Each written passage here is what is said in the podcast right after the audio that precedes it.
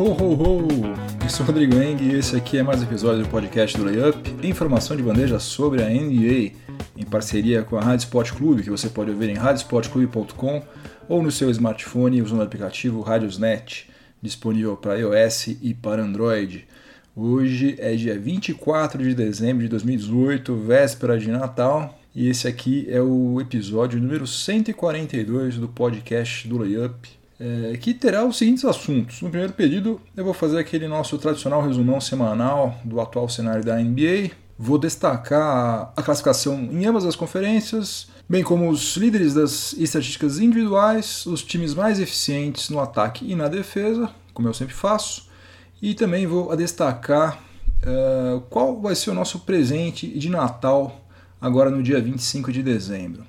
No segundo período, eu vou falar sobre o Los Angeles Clippers que acabou de fazer uma partida histórica contra o Golden State Warriors.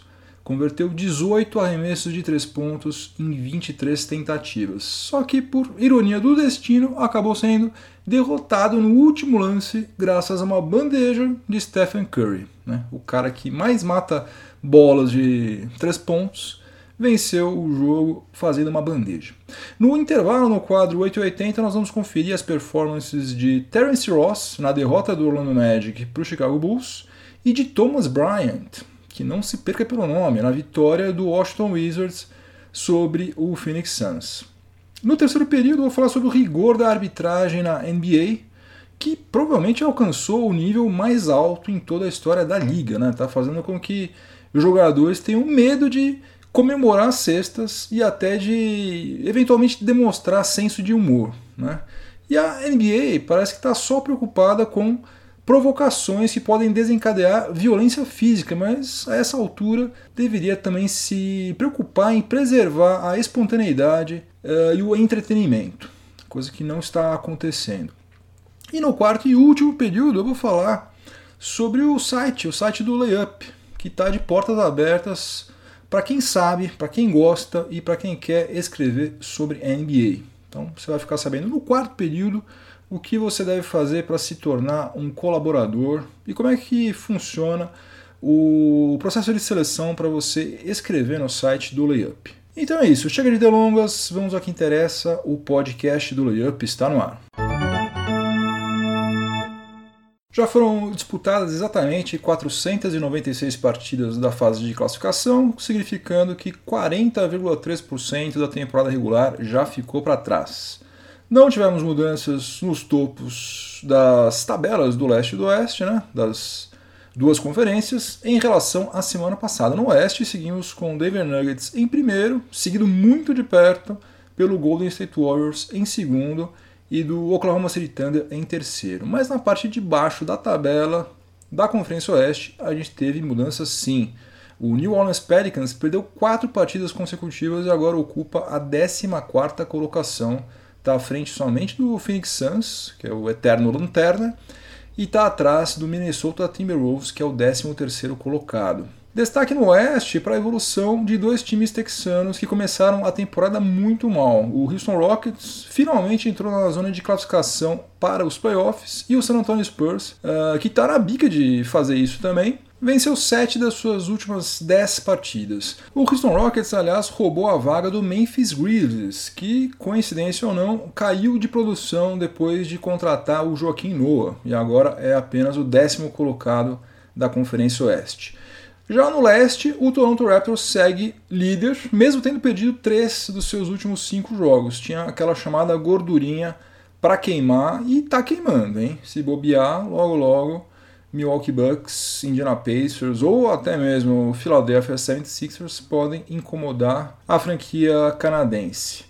Uh, em segundo lugar, temos Milwaukee Bucks e em terceiro lugar, Indiana Pacers, que empurraram tanto o Bucks quanto o Pacers empurraram o Philadelphia 76ers para a quarta posição. Para desespero do meu amigo Vinícius Lima, que já está na Paulista fazendo passeata, pedindo a demissão do Brett Brown. Brincadeira, né? Ele é um cara equilibrado, além de ser advogado, capaz até dele me processar por calúnia, difamação. Então retiro. Ele não iria fazer isso nunca. Ele deve estar curtindo as férias dele em alguma praia do nosso Nordeste brasileiro. E na parte de baixo da tabela do leste, nós temos Cleveland Cavaliers em último lugar, New York Knicks em 14 e Chicago Bulls em 13. Essa aqui é a primeira vez desde a semana 1 nós estamos na semana 11 já, né? Que o Atlanta Hawks não é um dos três piores times da Conferência Leste. O que provavelmente não deve estar agradando em nada o front office lá da franquia da Georgia, que está tancando pela segunda temporada consecutiva. Para eles, quanto pior, melhor. Então eles devem estar torcendo para que o Atlanta Hawks perca os próximos 5, 6 jogos e eles caiam novamente para a última posição da Conferência Leste. Tivemos algumas mudanças também no que diz respeito à eficiência das equipes. O Golden State Warriors voltou a liderar a NBA em offensive rating e o Indiana Pacers desbancou por um décimo o Oklahoma City Thunder em defensive rating, enquanto Milwaukee Bucks segue liderando a liga com folga em net rating. Por falar em Bucks, a última vez em que a, a franquia lá do Wisconsin esteve com uma campanha tão boa quanto essa, depois de ter jogado 32 partidas, foi na temporada 1990-91, com aquele time lá que tinha Dale Ellis, tinha Ricky Pierce matando bola de tudo quanto é canto, e o Alvin Robertson marcando que nem um alucinado. Então faz muito tempo, vai fazer quase 30 anos isso. Uh, quanto às estatísticas individuais, tá tudo na mesma, exceto em duas delas. O Miles Turner, do Indiana Pacers, agora é o líder em média de bloqueios por partida, com 2,9, desbancando Ração Whiteside.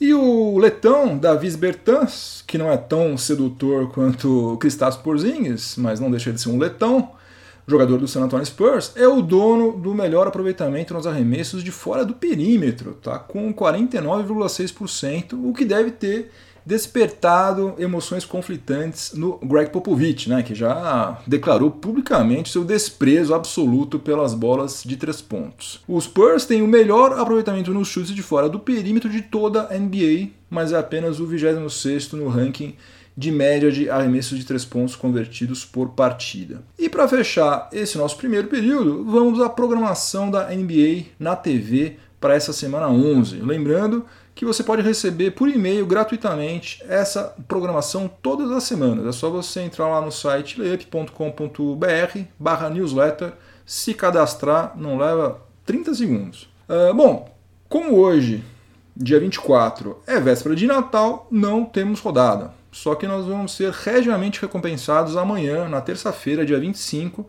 quando nós vamos ter cinco partidas ao vivo transmitidas pela ESPN.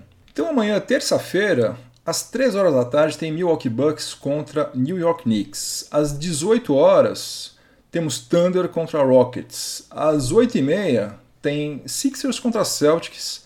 Às 11 horas da noite, tem Lakers contra Warriors. E já na madrugada, da quarta-feira, né, do dia 26, a 1h30 da manhã, tem Portland Trail Blazers contra Utah Jazz.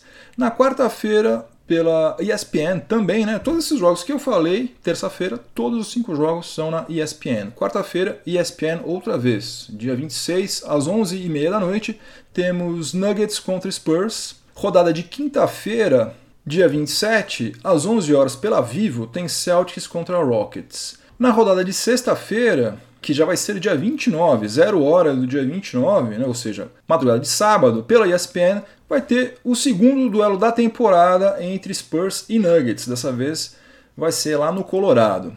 No sábado tem dois jogos. Às 10 horas na ESPN, Rockets contra Pelicans, e às 11 horas no Sport TV, Celtics contra Memphis Grizzlies. E para fechar, a rodada de domingo, que para nós aqui vai começar é, a zero hora do dia 31, ou seja, na madrugada de segunda-feira, vamos ter no Sport TV Sixers contra Portland Trail Blazers. No segundo período do podcast do Layup, em parceria com a Rádio Sport Clube, o assunto vai ser o Los Angeles Clippers, porque na rodada de domingo o Golden State Warriors recebeu o Clippers e venceu por 129 a 127. O Stephen Curry foi o cestinha desse jogo com 42 pontos, seguido pelo Kevin Durant, autor de 35 pontos, 13 rebotes, 5 assistências e 3 bloqueios. O Golden State Warriors teve 35% de aproveitamento nos arremessos de 3 pontos, que é praticamente a atual média da NBA. Só que do outro lado, o Los Angeles Clippers teve um desempenho histórico justamente nos chutes de fora do perímetro, com 18 bolas convertidas em 23 tentativas, o que representa um aproveitamento surreal de 78,3%, que é simplesmente o melhor de qualquer equipe que tentou pelo menos 20 chutes de 3 pontos numa partida desde quando a linha foi introduzida na NBA, que aconteceu na temporada 1979-80. Até então, só três times tinham registrado aproveitamento superior a 70% em um jogo, chutando pelo menos 20 bolas de fora do perímetro. O Atlanta Hawks fez isso em 96, o Lakers fez isso em 2014 e o Pacers fez isso em 2015. E agora o Clippers não apenas chutou acima de 70%, ele chutou muito acima de 70%, 78,3%, é um aproveitamento espetacular, uma marca que dificilmente vai ser derrubada tão cedo. Até porque, como atualmente todo mundo chuta de três pontos, não basta que um ou dois jogadores estejam particularmente inspirados para que isso aconteça outra vez. E sim, o time inteiro tem que estar. Né? Aliás, vou dar os créditos para quem estabeleceu essa marca. O Tobias Harris foi quem mais converteu chutes de três pontos, meteu seis em sete tentativas. O italiano Danilo Gallinari estava com a mão quente, meteu todos os cinco chutes que ele tentou de fora do perímetro. Avery Bradley e Patrick Beverly converteram dois de três cada um, enquanto o calor, o Shai Gildas Alexander e Lou Williams meteram um arremesso em uma tentativa cada. O único jogador do Clippers que chutou de três pontos e não converteu nenhuma bola foi o Montrezl Harrell, com 0 de 1, um, até porque essa aí nunca foi a praia dele. Montrezl Harrell, aliás, que é um seríssimo candidato ao prêmio de Most Improved Player. Acho que não vai ficar com ele, mas ele está indo muito bem. Só que esse recorde do Los Angeles Clippers, na prática, acabou sendo inócuo porque o Golden State Warriors venceu o jogo no último segundo e com uma colherada cheia de ironia, né? Porque Stephen Curry, que é acusado né, de só saber chutar de três pontos, caiu num mismatch de habilidade com o Montrezl Harrell, passou fácil por ele, infiltrou o garrafão e colocou o Warriors à frente no placar com uma bandeja, fugindo do toco, literalmente no último segundo do jogo. Ou seja, na partida em que o Clippers fez história nas bolas de três pontos, justamente contra o time que venceu três títulos recentemente, tendo os chutes de fora do perímetro como parte fundamental do seu plano de jogo, Stephen Curry que é o cara que personifica os arremessos de três pontos, ganhou a partida com uma bandeja. Né? Ironia demais. Por essas e outras que o Warriors é apontado como o franco favorito ao título, mais uma vez porque esses caras aí têm um repertório praticamente ilimitado, né? Aquela velha história, aquela velha metáfora, né? Do cobertor que é curto demais. Se você cobre os pés, você fica com um frio numa outra parte do seu corpo, né? Não tem para onde você correr. Não tem jeito. Se você marca os três pontos, o cara vai lá dentro, faz cesta lá dentro. Se você se fecha no garrafão, eles metem bola de fora. Então não tem para onde correr mesmo. Aliás, esse recorde só aconteceu por um único motivo. O Doc Rivers ele resolveu ir com tudo, né? Ele tirou os caras grandes de quadra para poder priorizar os chutes longos, né? Então por exemplo, Boban Marjanovic nem entrou em quadra, não jogou um segundo sequer. E o Marcin Gortá ficou somente 11 minutos em quadra. Uh, e daí com isso, o Golden State Warriors pegou nada menos do que 15 rebotes ofensivos contra somente 5 do Clippers. Né? E isso aí rendeu 17 pontos de segunda chance contra 9 pontos apenas do Clippers. E eu, a propósito, não tenho a menor simpatia pelo Doc Rivers, né? principalmente por causa de todos aqueles anos dele lá no Celtics, incluindo na, aquele título de 2008 sobre o meu Lakers. Mas é inegável que ele está fazendo um bom trabalho nessa temporada, né? com um elenco que não tem estrelas. Né? Uh, basta você ver. O Clippers perdeu simplesmente os três melhores jogadores da sua história num intervalo de quase um ano. E ao contrário do Cavs, por exemplo, né, que afundou na lama da mediocridade absoluta, o Clippers ainda é o sexto colocado na Conferência Oeste né, e pode muito bem pegar ainda uma vaga nos playoffs. No intervalo do podcast do Layup, em parceria com a Rádio Sport Clube, nós vamos ter hoje o nosso quadro 880 é, nesse quadro aqui, como vocês já sabem, mas se vocês não sabem eu explico, eu seleciono duas performances, uma horrorosa, que é a 8, e uma excelente, que é a Performance 80. E vou falar uma coisa, teve uma concorrência braba aí para ver quem que ia ser o 8 da semana 10, né? Foi extremamente acirrado e contou com alguns nomes de peso. Olha só, Donovan Mitchell fez uma partida calamitosa contra o Golden State Warriors, né? Converteu 5 arremessos de quadra em 26 tentativas, negócio horroroso. E também Russell Westbrook não ficou muito atrás, não. Ele meteu 3 de 17, coincidentemente num jogo contra o Utah Jazz, time do mesmo Donovan Mitchell. Só que tanto o Jazz quanto o Thunder venceram esses jogos aí, e apesar dos dois terem tido atuações horríveis, eles acabaram contribuindo de outras formas. Mitchell marcou 17 pontos, pegou 5 rebotes, fez 6 assistências, 2 roubos de bola e um bloqueio. E nosso amigo Russell Westbrook quase anotou mais um triplo-duplo. Ele marcou 8 pontos, pegou 2 rebotes, 9 assistências, além de fazer 3 roubos de bola. Russell Westbrook segue liderando a NBA em roubos de bola e em assistências. Então, dando uma geral aqui nas piores performances, eu pensei a do Terence Ross, alarmador do Orlando Magic, que além de ter ido pessimamente mal nos arremessos, também não ajudou a sua equipe em quase nada na derrota para o Chicago Bulls. Terence Ross tentou 11 arremessos de quadra e converteu somente um. Não foi a linha de lance livre nenhuma única vez. Pegou três rebotes e mais nada em 28 minutos de quadra. Para ser justo, ele fez duas faltas também, né? Uh, aliás, Terence Ross está numa sequência de três partidas tenebrosas que coincidiram com três derrotas do Orlando Magic. Uma para o San Antonio Spurs, outra para o Chicago Bulls e outra para o Miami Heat seu rival né, regional lá da Flórida, que tirou Orlando Magic da zona de classificação para os playoffs do leste. Já o 80 uh, eh, foi fácil, foi fácil, não teve problema nenhum. É, o 80 da semana 10 foi um jovem ex-jogador do meu Los Angeles Lakers, o pivô Thomas Bryant, de apenas 21 anos de idade, que apesar do sobrenome, não teve muitas oportunidades no time californiano e agora está mostrando seu potencial lá no Washington Wizards. Com a contusão do Dwight Howard, que está caminhando, aliás, né, para ter um final de carreira precoce e melancólico como a do Carmelo Anthony, o Thomas Bryant tem sido o titular da posição 5 do Wizards nas últimas 18 partidas. E na vitória em casa sobre o Phoenix Suns, depois do que nada menos do que três prorrogações, Thomas Bryant converteu todos os 14 arremessos de quadra que ele tentou. Ele marcou 31 pontos, que é o seu career high, né, em praticamente 36 minutos de quadra, além de ter pego 13 rebotes e feito duas assistências.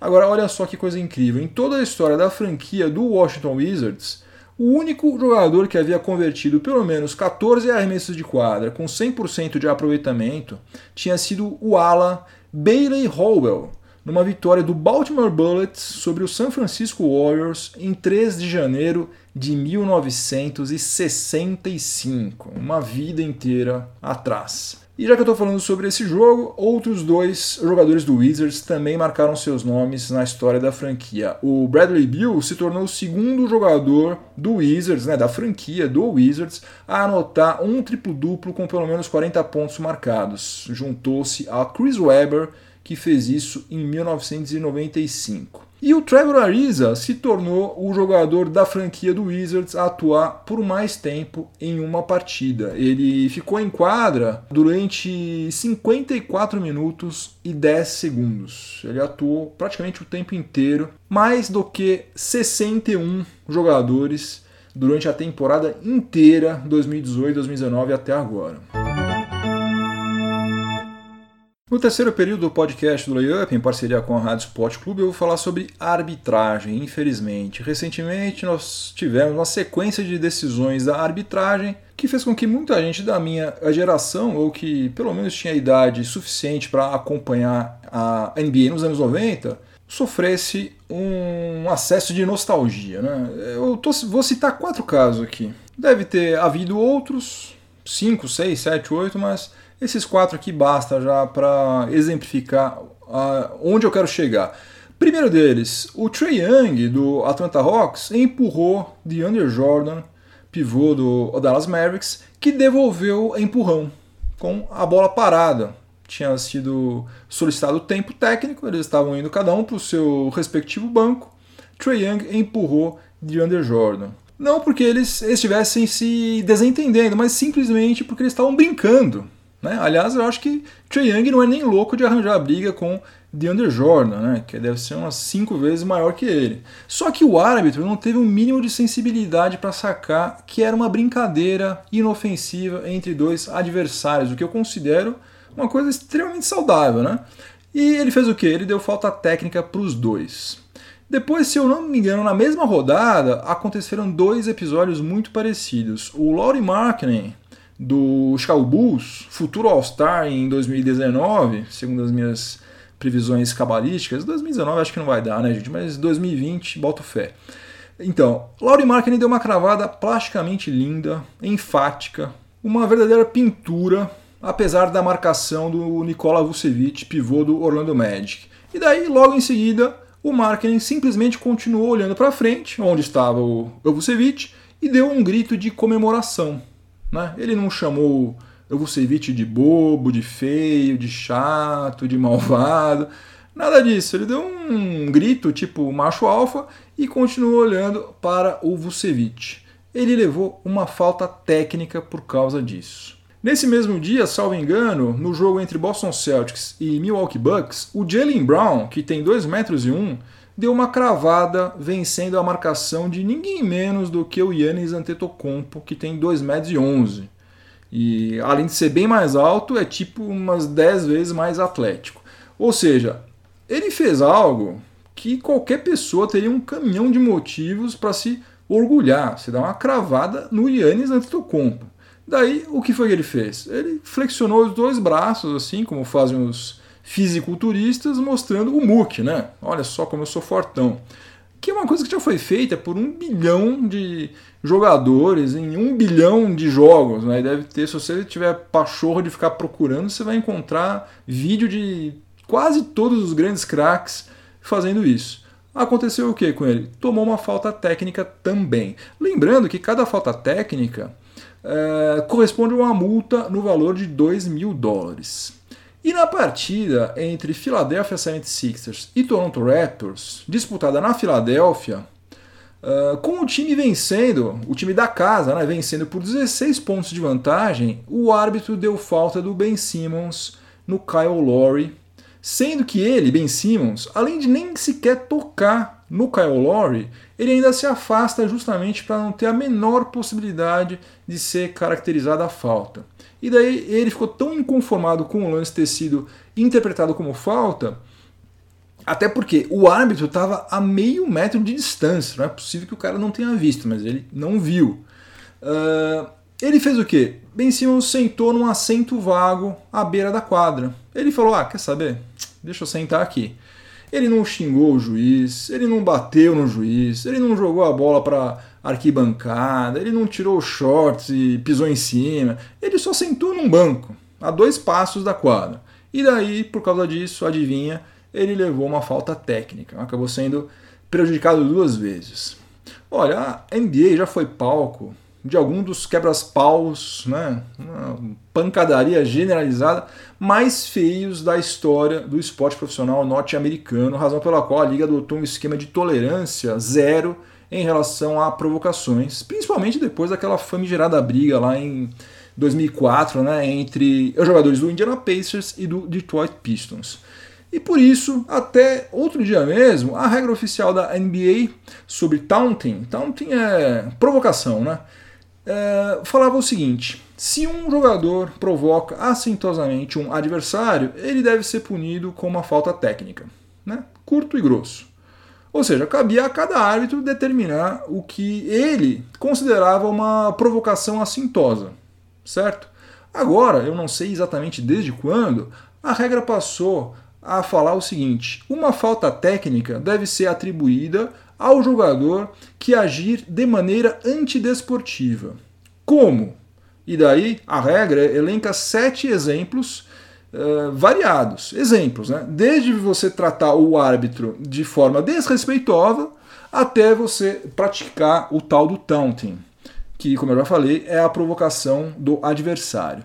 Agora, a regra, ela só dá exemplos, porque fica completamente a critério de cada árbitro, segundo os seus próprios padrões, definir o que é atitude antidesportiva. Como também, de acordo com essa nova redação, a regra deixou de definir o que é taunting. Então, os uh, jogadores ficaram completamente à mercê dos árbitros. Né? Se você for pensar, por exemplo, aquele árbitro que deu falta técnica para o Ben Simmons, por exemplo, ele se sentiu desrespeitado porque Ben Simmons se sentou. Ou seja, se o cara é tão sensível assim, o cara se sente desrespeitado porque alguém se senta, não deveria nem estar tá apitando, né? deveria estar tá fazendo outra coisa, não sei o que. Uh, e do jeito que a coisa anda, em breve, ou vai ter cara que vai evitar enterrar, ou então vai ficar o tempo inteiro se policiando, perdendo completamente a espontaneidade. Jogadores como o Sean Kemp, Dennis Rodman, Shaquille O'Neal, Charles Barkley e tantos outros aí que ajudaram a fazer da NBA o que ela é hoje, atualmente eles seriam eliminados de absolutamente todas as partidas que eles jogassem. Todas. Né? Do jeito que a coisa anda, parece piada, mas não é. Só falta o cara ter que começar a pedir desculpa depois que ele dá uma cravada. E o que é pior de tudo? Essa é a parte que eu acho a pior de todas. A NBA está em vias de lançar o próprio aplicativo de apostas rolando dinheiro, né? Aposta paga. Daqui a um ou dois anos, no máximo, você vai poder apostar em praticamente qualquer evento de qualquer jogo, né? Pelo que estão falando, por exemplo, você vai poder apostar se o Westbrook vai anotar um triplo-duplo antes do final do terceiro período ou não, ou sei lá, se o James Harden vai cobrar pelo menos 20 lances livres no jogo tal, enfim, por aí vai, vai ser uma festa. Imagine só o poder que os árbitros vão ter para manipular o que acontece dentro de quadra se eles continuarem com esse poder aí totalmente discricionário de interpretar lances absolutamente normais ou até irrelevantes como sendo merecedores de falta técnica. Né? E daí, conforme for o caso, né, se for a segunda, passíveis até de eliminação. Então, eu acho que o nosso amigo Adam Silva lá precisa trocar as lentes dos óculos dele, abrir bem os olhos, porque a coisa está indo por um péssimo caminho. No quarto e último período do podcast do Layup, em parceria com a Rádio Sport Clube, eu vou falar sobre o site layup.com.br. Vou fazer um merchan do meu site. Embora eu tenha feito pouquíssima divulgação disso, já faz algum tempo que eu abri o site layup, layup.com.br, para quem quiser escrever sobre NBA. A ideia é bem simples, né? compartilhar o espaço que já existe e é destinado exclusivamente para falar sobre NBA com pessoas que têm esse mesmo interesse. É aquela típica relação ganha-ganha, né? A pessoa tem os seus textos publicados num site especializado em NBA e eu tenho mais conteúdo disponível no layup.com.br. Ah, mas eu é, posso publicar meus textos em qualquer mídia social ou no, no Medium sem ter nenhum gasto. Sim, sem dúvida você pode, não tem a menor dúvida quanto a isso. Só que o Layup já teve mais de meio milhão de visitas desde que o seu primeiro post foi publicado lá em janeiro de 2015. Então, a chance do seu artigo ser lido no Layup é maior do que se você simplesmente começar a escrever nas mídias sociais, ou no Medium, ou em qualquer outra plataforma. Ah, mas eu também posso começar o meu próprio site, né? Claro, você pode. E eu acharia muito legal se isso acontecesse, porque quanto mais gente falando sobre NBA, melhor para todo mundo que se dedica a isso, né? E tem espaço para todo mundo atualmente. E o seu enfoque certamente não vai ser igual ao meu, nem o de outras pessoas que estão nessa estrada aí há mais tempo que eu, né? Em vários sites dedicados exclusivamente a basquete, NBA, o layup não é o único. Só que como criar e manter um site requer tempo, requer disciplina, requer dinheiro e uma boa porção de conhecimento técnico sobre um monte de coisa que não tem nada a ver com NBA a maioria das pessoas não segue este caminho, mesmo tendo vontade, mesmo tendo capacidade de escrever sobre NBA. Por isso, a minha proposta é simplesmente abrir as portas para quem quiser escrever sobre NBA. Não é emprego, não é trabalho, não tem salário, não tem vínculo de subordinação e nem nada do tipo. O colaborador escreve quando quiser, se quiser publicar um artigo por dia, ótimo. Se quiser que seja um por ano, também ótimo, não tem problema. Quando você quiser. Se você for torcedor, sei lá, do Charlotte Hornets e só quiser escrever sobre Charlotte Hornets, ótimo, maravilha. Se você só quiser escrever sobre calouros, ótimo, não tem problema nenhum. Se quiser escrever sobre qualquer assunto relacionado à NBA, ótimo, não tem é, filtro nenhum. Sendo sobre NBA, maravilha. Quem está estudando jornalismo, por exemplo, e tiver matérias bem redigidas, publicadas no site, que pode não ser o mais conceituado no mundo, mas já está no ar há quatro anos, pode ter certeza que vai ter o seu currículo olhado com mais carinho quando estiver procurando um estágio ou mesmo um emprego. Né? Uh, agora, essa oportunidade não é só para estudante de jornalismo, é para qualquer pessoa acima de 18 anos que entenda de MBA e queira escrever sobre esse assunto. Outra coisa, não existe exclusividade. Cada texto que o colaborador publicar no layup é dele e ele pode fazer o que quiser com esse texto. Pode republicar em outros sites, no, na página dele do Facebook, no Medium, onde ele quiser. Agora, da mesma maneira que você não abre a porta da sua casa para qualquer pessoa, eu também não abro as portas do layup para qualquer um. Quem quiser ser colaborador precisa responder a um teste bem simples, em duas etapas, no qual eu avalio se a pessoa tem conhecimento mínimo para escrever sobre NBA e se a pessoa sabe escrever sem uma enxurrada de erros de gramática, ortografia, se o texto tem coerência, tem lógica, enfim eu não tenho tempo, infelizmente, para ficar corrigindo o texto dos outros. Né? Então tem que ser uma coisa bem feita, porque eu vou simplesmente dar uma lida, corrigir uma vírgula, algum errinho de digitação, coisa simples e mandar pau. Ah, então, se você quiser ser um colaborador do Layup, é só procurar a página Seja um Colaborador lá no site layup.com.br ou simplesmente digitar Colaborador Layup no Google que você já encontra a página na qual você responde a primeira parte do teste, que está mais para ser um questionário de triagem, na verdade, do que um teste. E daí, se você for aprovado, você vai receber o, o link por e-mail para responder o teste propriamente dito. E eu escolhi essa data, né, 24 de dezembro, véspera de Natal, o último período deste podcast para falar sobre esse assunto, porque se você está ouvindo isso na véspera de Natal, no quarto período do podcast do Layup, é porque você gosta de NBA de verdade. Então é possível que você seja o público-alvo para esse merchanzinho aqui sobre os colaboradores do Layup.